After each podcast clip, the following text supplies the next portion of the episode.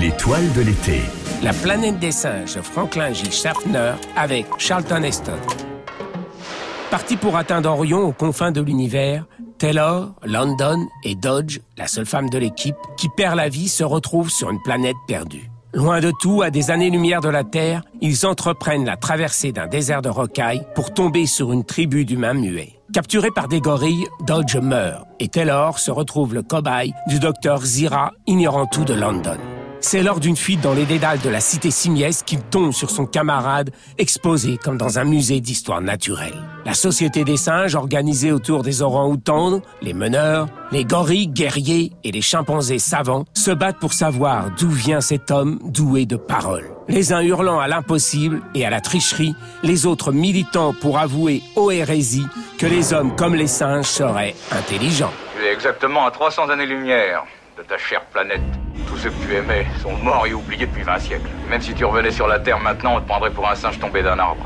Il n'y a plus qu'une chose qui soit réelle, c'est que nous sommes ici. Alors mets-toi ça dans le crâne une fois pour toutes ou bien tu es cuit.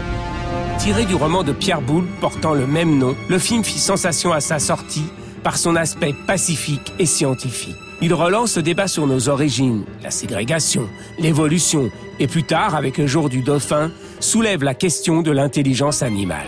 L'aspect le plus important demeure l'antimilitariste thématique centrale du romancier. John Chamber reçoit un Oscar pour son maquillage impressionnant sur les singes, relançant le film de science-fiction et son potentiel imaginaire à reconstruire des mondes improbables. C'est Charlton Heston, militant pour le port d'armes aux États-Unis, qui se retrouve dans un film défendant tout le contraire. Rod Sterling, créateur de la quatrième dimension, scénarise le récit avec, à la fin, l'idée de cette statue de la liberté à terre qui ne plaisait pas à Pierre Boulle.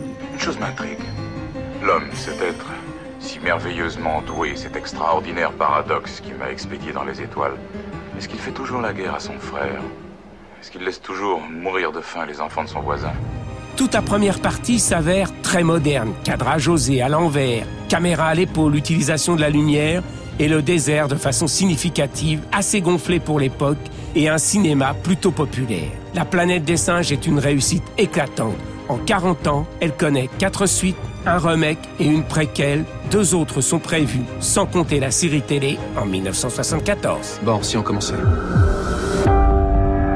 Voici le chimpanzé numéro 9. Nous l'avons soumis à une thérapie génique qui permet au cerveau de créer ses propres cellules, de manière à se régénérer. Pour c'est le remède contre Alzheimer.